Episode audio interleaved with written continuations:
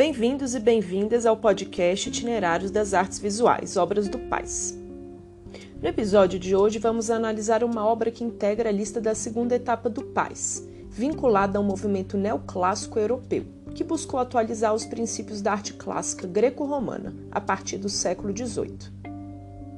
Trata-se da pintura de grandes dimensões intitulada O Juramento dos Horácios, feita pelo pintor francês Jacques-Louis David em 1784.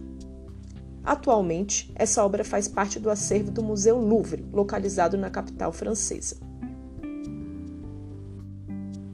Como é de costume, vamos interpretar essa enorme pintura situando-a no contexto político e social europeu do final do século XVIII, para compreendê-la mais detalhadamente. Não sei se você recorda das aulas de história, mas nessa época ocorreu um episódio que alterou profundamente todo o curso da política e da sociedade europeia e também mundial, que foi a Revolução Francesa, de 1789, que impôs fim ao absolutismo e aos regimes monarquistas que reinavam desde o final da Idade Média.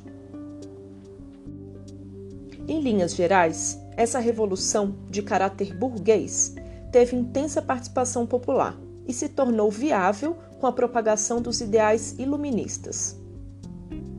Além disso, a Revolução Francesa também inaugurou um processo que levou à universalização dos direitos sociais e das liberdades individuais, a partir da Declaração dos Direitos do Homem e do Cidadão, abrindo caminho para a consolidação de um sistema republicano pautado na representatividade popular, que hoje chamamos de democracia representativa.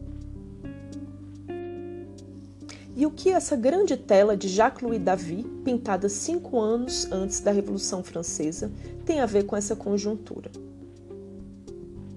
O juramento dos Horácios foi um símbolo eminentemente político, num momento de extrema exaltação, poucos anos antes de estourar a Revolução, combinando uma mensagem moral e patriótica por meio do resgate do heroísmo espartano e romano, mesclado à virtude cívica, conforme resumiu o teórico Walter Friedlander. Essa pintura, realizada no período pré-revolucionário, de estilo neoclássico, reuniu o sentimento heróico romano encarnado pelo velho Horácio aos ideais políticos, morais e estéticos franceses. O pintor quis representar uma cena da história romana em um momento de guerra. Conta a história que essa disputa devia ser resolvida por um combate mortal entre os três irmãos romanos, os Horácios, e os três irmãos inimigos, os Curiácios. Jacques-Louis David eternizou nessa grande tela o exato momento em que os Horácios juram diante do pai sua lealdade ao Estado, afirmando que estão prontos para morrer pela pátria. Por trás dessa história havia um dilema moral, pois um dos irmãos Horácios era casado com uma irmã dos Curiácios, e uma irmã dos Horácios estava noiva de um dos irmãos dos Curiácios. Evidentemente, eles escolheram o alto sacrifício e a lealdade à República, acima dos laços familiares e das emoções pessoais. Os três Horácios, postados um atrás do outro de perfil, dão um passo à frente. Braços erguidos em juramento em direção às três espadas que seu pai, o velho Horácio, lhes apresenta. Contrasta com esse grupo de expressão viril e patriótica as duas mulheres dominadas por emoções, que são postas num canto, formando um contraponto com a virilidade encarnada pelos homens, que estão a serviço de seu povo e que, portanto, encarnam um ideal político. Essas duas mulheres, mais o pequeno grupo com as crianças e a ama ao fundo, foram pintadas num amplo cenário, e elas são emolduradas pelos arcos feitos por colunas dóricas, uma clara referência à arquitetura greco-romana. No juramento, os Horácios manifestam patriotismo acima de qualquer aspecto pessoal e privado, contrastando com um grupo de mulheres ao fundo, que lamentam o destino dos maridos e irmãos. Segundo Friedlander, Jacques-Louis David criou uma imagem que simbolizava os ideais de masculinidade, gerando uma força moral, em oposição ao feminino, encarnado pela fraqueza do choro das mulheres.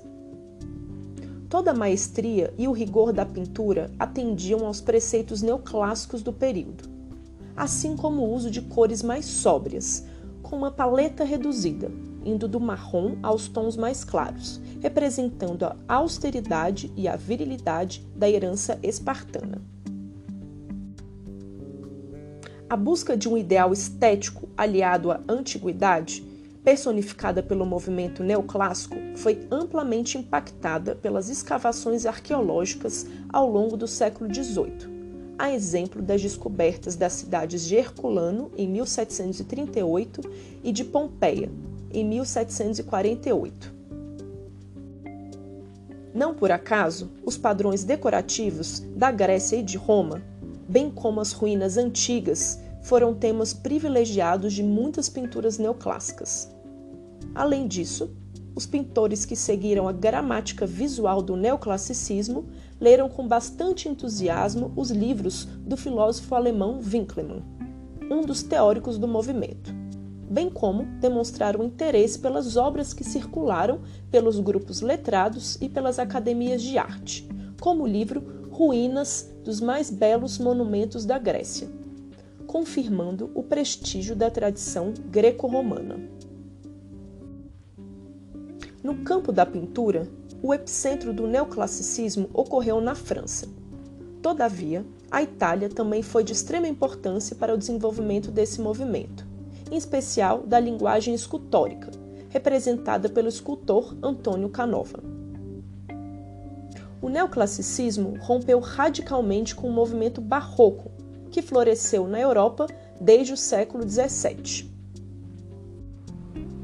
Como vimos no episódio sobre o rapto de Proserpina, feita pelo escultor e arquiteto Gian Lorenzo Bernini, o barroco se distanciou da ideia de harmonia convencional típica do Renascimento, promovendo uma profusão de imagens marcadas pelo excesso de ornamentos e uso de massas de cores indefinidas, e também pela preferência de linhas diagonais que ressaltavam o aspecto de movimento, catalisando os efeitos teatrais e dramáticos das imagens barrocas.